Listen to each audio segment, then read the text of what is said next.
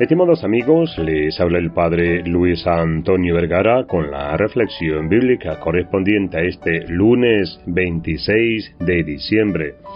El Evangelio está tomado de San Mateo capítulo 10 del 17 al 22.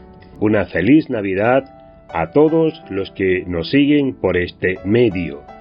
Seguimos festejando la alegría de un Dios que viene a salvarnos, que se hace carne, que asume nuestra naturaleza para elevarnos y para hacernos hijos en el Hijo. Es una alegría que recién empieza y que se va a extender a lo largo de todo este tiempo de Navidad. Y en el marco de este gozo navideño nos encontramos con la paradoja de la fiesta de San Esteban, primer mártir de la Iglesia. Un contraste grande pero que incluso nos puede ayudar a meternos más y mejor en este misterio de la Navidad. En primer lugar, Dios entrega para que nosotros también nos entreguemos. Esto que parece un juego de palabras es la síntesis de nuestra vida de fe. Estamos llamados, tenemos una misión, tenemos a un Dios que se ocupa de nosotros y que nos conoce. Sabe de nuestras virtudes y sabe de nuestras limitaciones. Sabe que solo no podemos y por eso Él mismo entra en juego. La Navidad nos muestra que Él tiene la iniciativa, que el que nos primaria es el mismo Dios, un Dios que viene a salvarnos, y esa salvación quiere llegar a todos.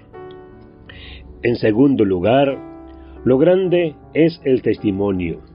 Todo lo que nos presenta la palabra en este día es para descubrir que nada es fácil, pero que el Espíritu Santo nos estará acompañando.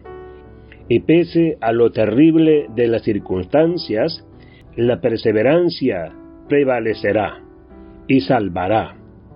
Cuando encontramos tantos obstáculos, eso es una buena señal, porque el enemigo siempre busca bloquearnos, detenernos, paralizarnos. Tan solo un día después de Navidad hacemos memoria de San Esteban. Si el Hijo de Dios se hizo hombre en serio, fue para que también nosotros nos hiciéramos hijos en serio.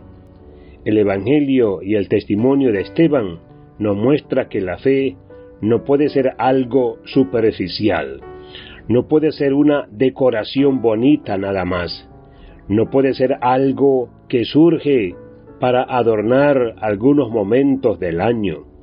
La encarnación está para vivirla en lo concreto y en el día a día. La fe implica compromiso vivo, activo y eficaz. La fe es concreta. La fe es testimonio en los momentos de prueba. No te quedes pensando en lo doloroso de la persecución, en el sufrimiento de la prueba. Pongas a pensar en lo grande del testimonio. No es contar lo que tú hiciste por Dios, sino lo que Dios hizo y sigue haciendo en tu vida. ¿Te estás dejando sostener por Dios? Deja que el Señor vea tu fragilidad, pero también tu deseo de anunciarlo y de seguirlo. Por último, persevera. El Evangelio termina diciendo que aquel que persevere hasta el fin se salvará es una invitación a la fidelidad. Pedir la santa fidelidad es una de las gracias más hermosas. Saber que a pesar de todo uno busca a Dios. Y si uno lo busca, Él se deja encontrar. Que Dios les bendiga a todos.